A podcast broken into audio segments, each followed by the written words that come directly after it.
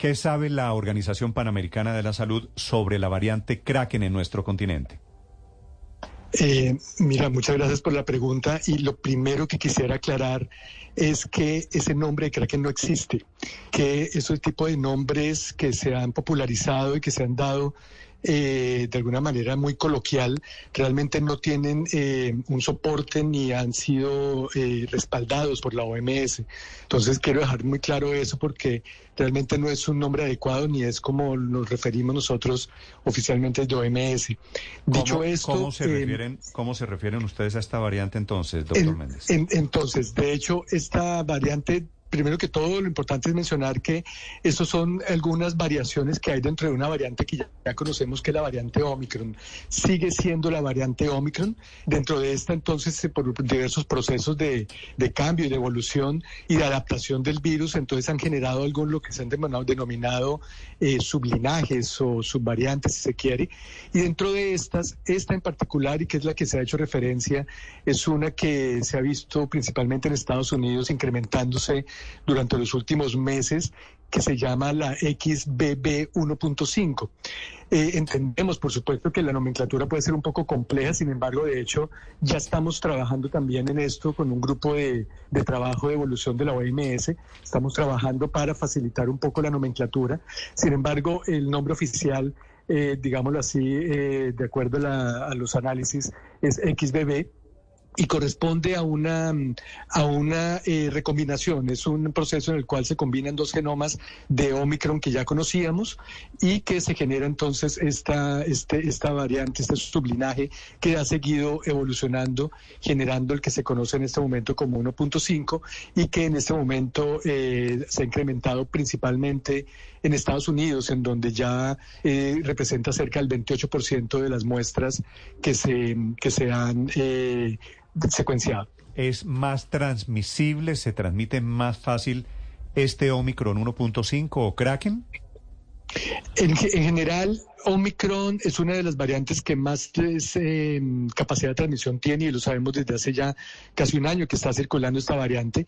Y efectivamente muchas de estas em, muchos de estos nuevos sublinajes tienen unas capacidades eh, de transmitirse un poco más rápido. Y además y eso tenemos que decirlo si bien no es significativo eh, se ha visto que esta en particular puede tener un, un poco más capacidad para evadir la respuesta inmune. Entonces una buena capacidad de transmisión sumado a eh, una mejor también eh, capacidad para evadir la respuesta inmune hace que se pueda transmitir más fácilmente y más rápidamente. Sin embargo, eh, hasta ahora la, evidencia que se tiene es de muy pocos países, entonces estamos siguiendo muy de cerca para, para poder determinar en realidad cuál puede ser el verdadero impacto que pueda llegar a tener un poco en el futuro. Sí, doctor Méndez, sobre la letalidad que han detectado ustedes, ¿qué tanto se parece esto? Usted dice que es como una especie de hijo de Omicron, ¿qué tanto se parece a lo que pasó con Omicron, Omicron en cuanto a letalidad? Realmente no tenemos eh, en este momento documentación en los países en donde se ha detectado esta variante. Eh, no se ha incrementado el número de casos eh, relacionado precisamente a, esta XBB 1.5. si ustedes recuerdan, igual Omicron, si bien ha tenido una transmisibilidad muy alta, en general la capacidad o la severidad o la letalidad realmente no incrementó significativamente con base en la, capacidad del virus. Y eso es algo que nosotros hemos eh, hablado desde el comienzo de la, de la aparición de las primeras variantes, y es que Normalmente los virus tienden a evolucionar para volverse más transmisibles, pero normalmente no evolucionan a volverse más letales o más agresivos, ya que biológicamente no, no, les conviene eso a los virus. Entonces es un poco lo que estamos viendo, virus que cada vez se transmiten más rápido, pero que realmente no, no se ha visto un impacto en términos de letalidad o en cambios en la forma clínica más allá de lo que ya conocemos para Omicron como, como una sola variante. Doctor Méndez, ¿por qué le siguen saliendo hijos a Omicron y no a las otras variantes o sublinajes del COVID-19? esa es una muy, muy buena pregunta. Eh, Omicron realmente lo que, lo, que nosotros estamos viendo en el interior de Omicron es que hay una gran cantidad de virus que, realmente ya eh, no, no, descienden eh, directamente el uno del otro, sino que empiezan a evolucionar de manera independiente. Es por eso entonces que lo primero que, quisiera decir, algo importante para decir es que mientras el virus siga transmitiéndose y cuanto más se pueda transmitir, mm, la posibilidad de generar nuevas, nuevas variaciones va a existir. Es un proceso biológico y eso va a seguir ocurriendo y lo sabíamos y lo esperábamos desde hace tiempo y además eh, eso ocurre también con otros virus como por ejemplo el de la influenza que de alguna manera están evolucionando, evolucionando constantemente.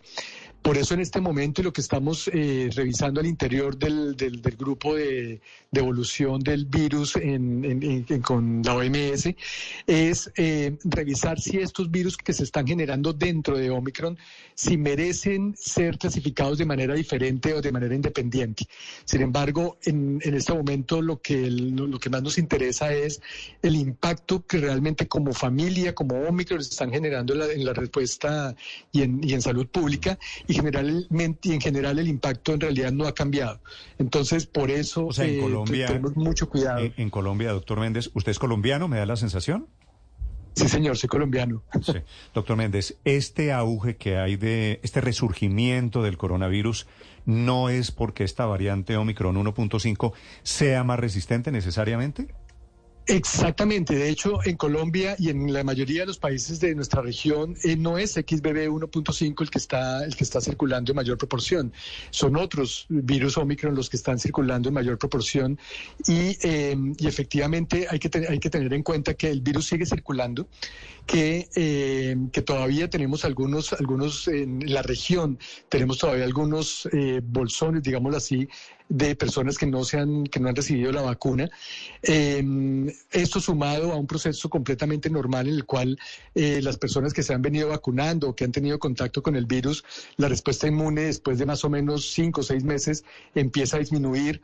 Eso sumado a un virus circulando, pues por supuesto van a seguir apareciendo casos. Lo importante que es de todo esto, que los, gracias a la vacunación, y eso lo tenemos que decir, se ha disminuido dramáticamente los casos graves y los casos eh, de letalidad.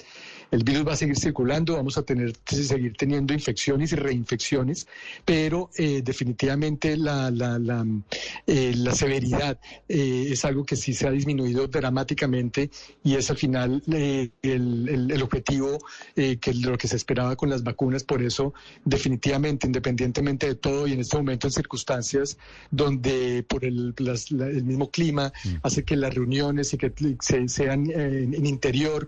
Eso, por supuesto, facilita la transmisión, pero definitivamente el arma más poderosa sigue siendo la vacunación y por eso tenemos que seguir implementándola y seguir eh, luchando para que todo el mundo pueda recibir la vacuna. Vale, es el doctor Jairo Méndez desde Washington a propósito de COVID, de variantes y de resurgimiento en esta etapa de invierno de enfermedades respiratorias en Colombia. Gracias, doctor Méndez. Feliz día.